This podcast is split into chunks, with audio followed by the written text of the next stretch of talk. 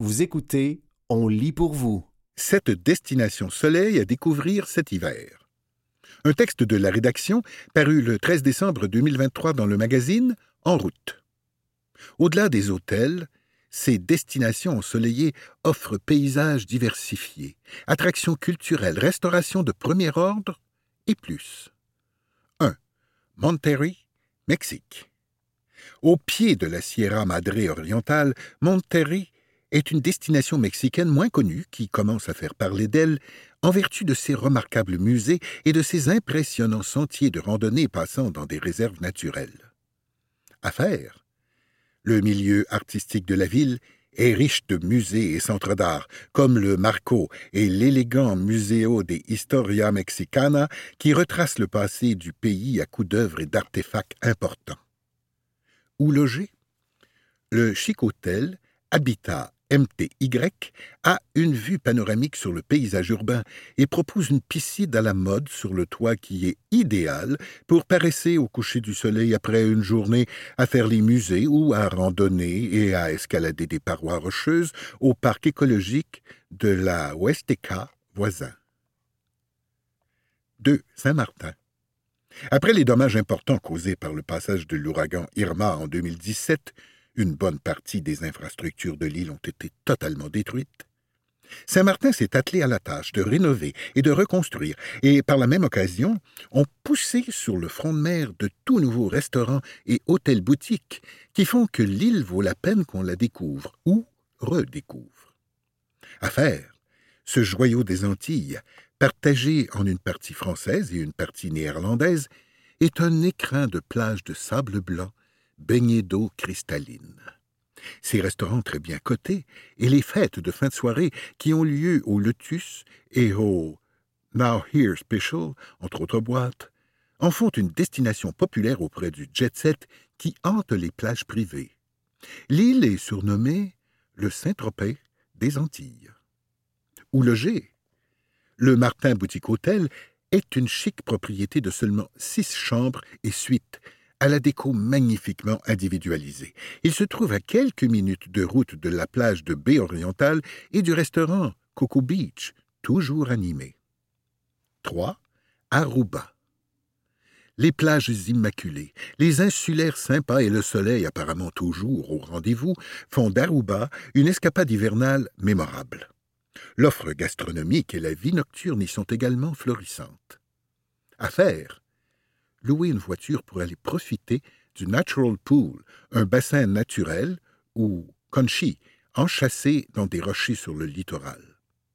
Pour un changement de paysage, faites une visite guidée du musée-usine Royal Aruba Aloe pour en apprendre plus sur les plus de 130 années de culture de l'aloès dans l'île et pour vous procurer un après-soleil de qualité. Où loger le Ritz-Carlton, Aruba approvisionne ses cinq restaurants auprès d'agriculteurs et fournisseurs locaux de poissons et fruits de mer et propose à ses tables une gamme de plats qui va des steaks au sushi. 4. Saint-Vincent et les Grenadines. Ce chapelet de petites îles est un paradis antillais à l'état pur de forêts tropicales luxuriantes et de sols volcaniques où l'on prend le temps de vivre. L'archipel est idéal pour les amants de la nature et les gens qui désirent une escapade décontractée et loin des foules. À faire. Voyez de près l'agriculture durable de l'État insulaire en visitant des fermes et producteurs locaux, notamment Grenadine Wild Sea Salt, qui propose des visites guidées et des dégustations de son sel de mer obtenu par évaporation de l'eau sous les effets du soleil dans un jardin où se dresse un moulin historique restauré.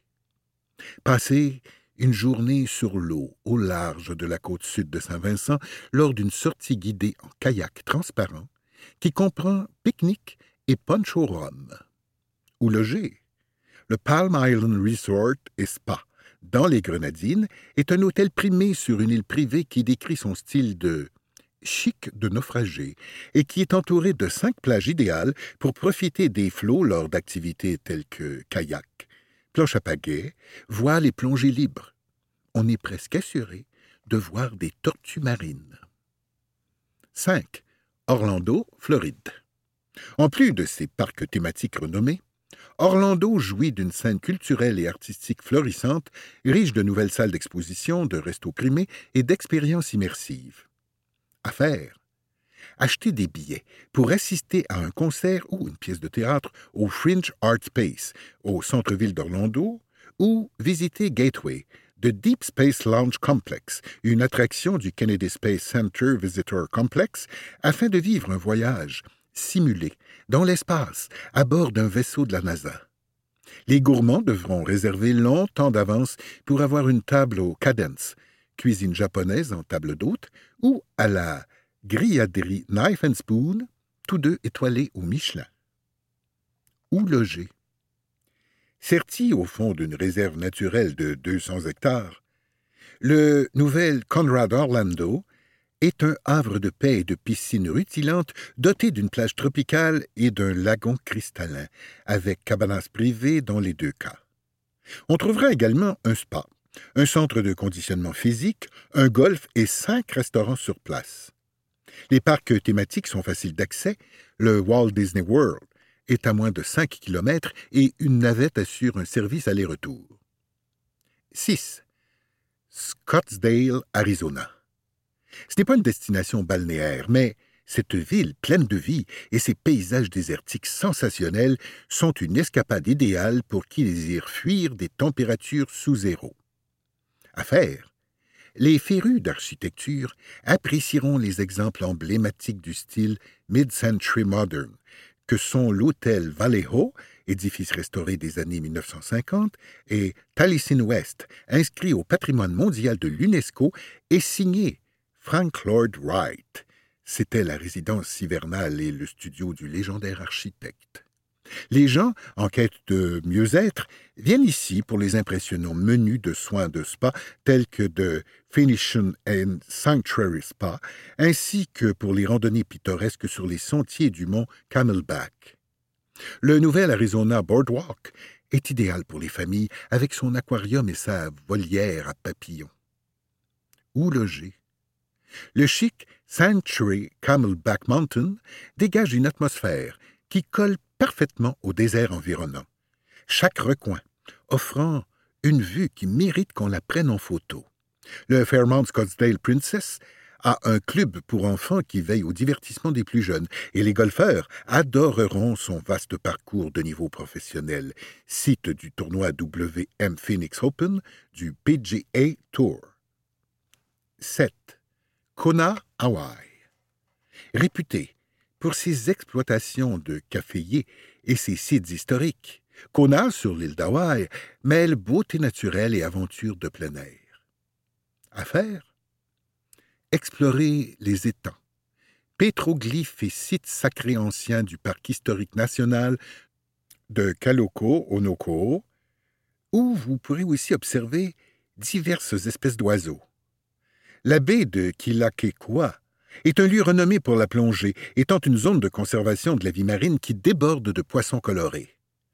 Ne repartez pas de Kona sans visiter l'une des centaines de plantations de caféiers de la région, où vous apprendrez tout sur la production de café et vous pourrez acheter un sac à rapporter. Ou loger. Le très bien coté Four Seasons Resort Walhalla a comme toile de fond le contraste saisissant que forment lave noire et eau turquoise. Faites une excursion en pirogue à balancier traditionnel ou réservez un safari privé en plongée libre, une sortie en hélicoptère, une randonnée jusqu'aux chutes ou un souper au bord de la mer, pieds nus dans le sable. Ici, les façons de passer vos journées, quand vous ne vous prélassez pas à la piscine, sont multiples. C'était cette destination soleil à découvrir cet hiver, un texte de la rédaction paru le 13 décembre 2023 dans le magazine En route.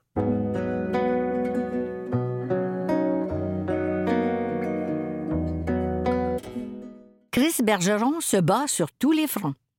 Une entrevue réalisée par Samuel Larochelle, parue le 29 novembre 2023 dans le magazine Fugue. Chris Bergeron est partout vice-présidente à l'agence Cossette et collaboratrice aux émissions Dans les médias, Télé-Québec, et Pénélope, ici première, elle vient de lancer son troisième livre, Vandale, édition XYZ. Un roman de science-fiction qui donne suite à Valide, récemment publié en anglais et en cours d'adaptation pour l'écran, et qui lui permet d'explorer s'il y a une fin à la Révolution. Grande question pour l'écrivaine trans dont la communauté est attaquée plus que jamais depuis deux ans. Comment analyses-tu l'année 2023 pour les personnes trans? Les taux se resserrent autour des communautés trans dans le monde entier. Partout, on nous aime de moins en moins.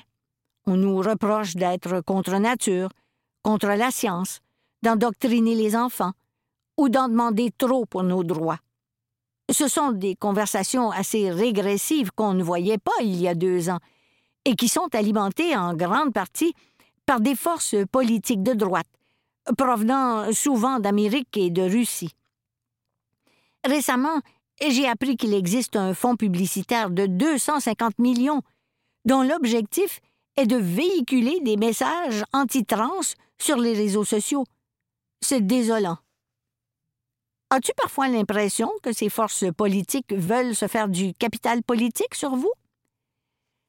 Les politiciens et politiciennes font face à de vrais défis, comme la hausse du coût de la vie, l'environnement et l'économie, qui laissent beaucoup de laisser pour compte. Malheureusement, ça leur semble plus facile de pointer du doigt telle ou telle communauté qui ne parle pas assez bien le français, qui n'a pas le bon genre ou qui pose des risques en tant que personnes immigrantes. En pointant vers l'autre, ça leur permet de ne pas parler tant que ça de solutions innovantes pour demain. Comment vis-tu la situation de l'intérieur? Tout me prend plus d'énergie. Je ressens une pression extérieure.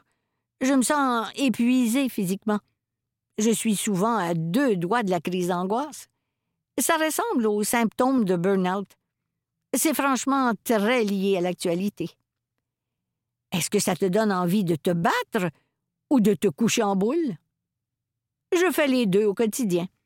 Je sors beaucoup, je m'exprime beaucoup, mais quand je ne suis pas au travail ou en représentation, je suis dans mon lit, en boule. Je ne fais pas le ménage. Je ne fais pas de sport. Je ne m'occupe pas de moi. Lorsque j'arrive à la maison, je m'écroule un peu. Comment perçois-tu l'avenir en ce qui concerne les enjeux trans? Je sais que les attaques vont continuer et s'amplifier, mais je crois que les gens font un mauvais calcul en capitalisant beaucoup là-dessus, car les électeurs et les électrices ne s'intéressent pas tant que ça à cette question. Je pense qu'on est au sommet d'une vague, et j'espère qu'elles vont vite comprendre qu'on va devoir parler d'autre chose. Ça me rend optimiste. C'est qu'énormément d'organismes et de gens en politique font front commun pour s'assurer qu'on ne perde pas nos droits. On n'avait pas ça il y a vingt ans. Tu es l'une des personnes trans les plus visibles au Québec. Est-ce que ça vient avec une responsabilité? Ouais, je m'impose d'être sans cesse dans la réussite. Je dois être une bonne publicitaire et une bonne autrice à tout prix. Pour mon bien, je cherche à me dissocier de ça pour accepter mes moments de médiocrité. Être trans, ça ne devrait pas être perçu comme exceptionnel. Il faut être en quête de normalité. Des fois, je me donne cette responsabilité supplémentaire de toujours foncer. J'espère que ce sera moins le cas pour les plus jeunes.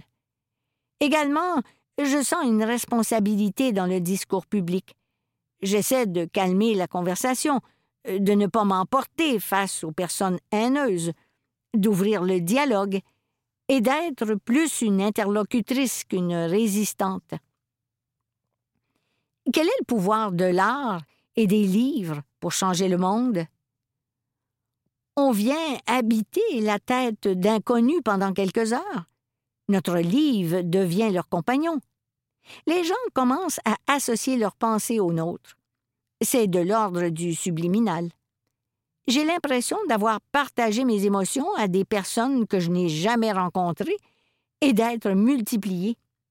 Ce dialogue, C'est ce qu'il y a de plus puissant pour un ou une artiste.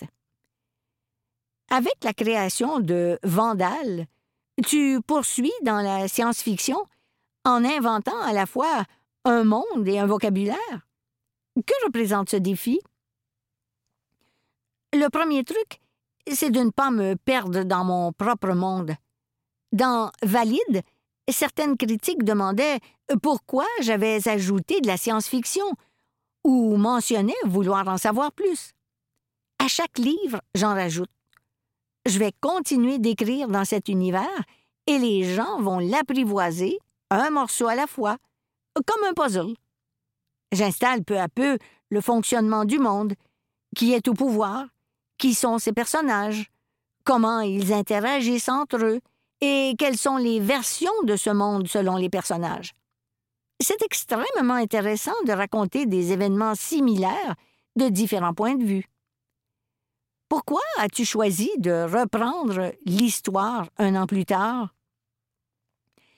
Même s'il y a plus d'action dans Vandale que dans Valide et Vaillante, ce choix me donnait une distance et me permettait de réfléchir sur les effets de la résistance. Une fois que tu t'es battu pour avoir un monde, qu'est-ce qui te reste après la Révolution? Y a-t-il jamais une fin? Ensuite, en termes de forme d'écriture, les deux premiers étaient des monologues, alors que cette fois, ce sont des dialogues qui s'entrecroisent. On reste sur la parole.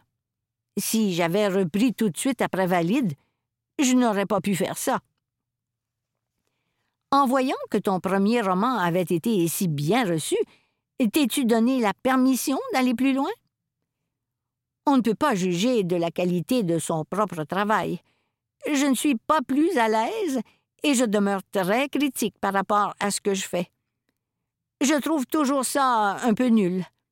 Ce que le deuxième et le troisième livre m'ont permis, c'est de ne pas parler que de moi et de sortir de l'urgence de tout dire. Quand tu découvres les bons commentaires des personnes qui te lisent et que tu es acclamé lors d'un spectacle littéraire, est-ce que ça vient apaiser quelque chose en toi? Oui.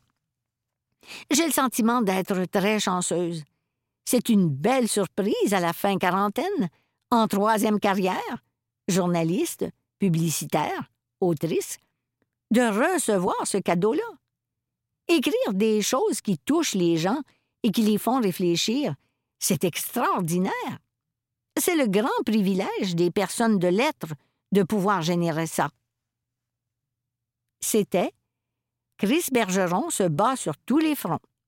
Une entrevue réalisée par Samuel Larochelle, parue le 29 novembre 2023 dans le magazine Fugue.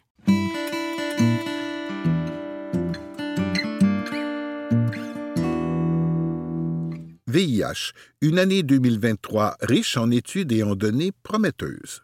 Un texte d'André Constantin Passiour, paru le 30 novembre 2023 dans le magazine Fugue. Les traitements s'améliorent et certains patients séropositifs peuvent voir leur prise de médicaments facilitée par des traitements injectables mensuels ou bimestriels. Non? Il n'y a pas encore de vaccin encore, mais il y a certainement de l'espoir avec des traitements qui rendent les patients indétectables. Doxycycline, une avancée pour certaines ITSS. En début d'année 2023, une étude française appelée Doxivac avait été présentée lors de la conférence sur les rétrovirus et les infections opportunistes, CROI, qui se déroulait à Seattle. Cette étude de l'Agence nationale de recherche sur le sida et les hépatites virales, ANRS, avait démontré l'efficacité de l'antibiotique doxycycline sur des infections telles que la syphilis, la chlamydia ou la gonorrhée. Cette recherche démontrait que, prise 72 heures après une relation sexuelle, elle donnait des résultats prometteurs. Elle réduisait de près de 80% les risques de chlamydia et de syphilis et de 50% de contracter la gonorrhée, et ce, pour des personnes bénéficiant de la PrEP, prophylaxie pré-exposition sexuelle. C'était une très bonne nouvelle pour pouvoir traiter les personnes qui font des ITSS, infections transmises par le sexe et par le sang. À répétition, se réjouit le docteur Pierre Côté de la clinique du quartier latin. Ce sont des chiffres très encourageants. La doxycycline est un antibiotique à large spectre, mais on peut aussi développer facilement des résistances. En fait, si on exclut des résultats de la gonorrhée, ces chiffres augmentent de 80 à 88% pour la chlamydia et la syphilis. Il faut dire ici que, même si ce n'est que 50 pour la gonorrhée, c'est un résultat encourageant. Mais à qui devrait-on prescrire la doxycycline? Ça, c'est le gros challenge, avoue-t-il. Il est clair que les gens sur l'étude française recevaient déjà la PrEP, donc on imagine que ce sont les gens les plus à risque de développer une telle maladie après une relation sexuelle, comme les HAR-SAH, hommes ayant des relations sexuelles avec d'autres hommes, ou encore les personnes trans. Il n'y a pas encore de directive claire au Québec, mais on pense que les personnes qui ont eu au moins une de ces maladies au cours de la dernière année pourraient bénéficier d'un tel traitement pour éviter qu'elles en soient infectées. Cela veut dire que les gens devront se faire dépister régulièrement. On attend les directives du ministère de la Santé à cet effet-là, mais on le prescrit déjà ici à la clinique, soutient le docteur Pierre Côté. La doxycycline est aussi utilisée pour les personnes HAR-SAH et trans qui ne sont pas sous la PrEP, mais qui sont à risque de contracter ces maladies en raison de relations sexuelles non protégées avec de multiples partenaires ou avec des partenaires à risque. De nouveaux résultats sur les résistances à la doxycycline devraient être présentés prochainement à la conférence sur les rétrovirus et les infections opportunistes, CROI, qui se déroulera du 3 au 6 mars à Denver, au Colorado. On devrait voir aussi des études sur le vaccin contre la gonorrhée.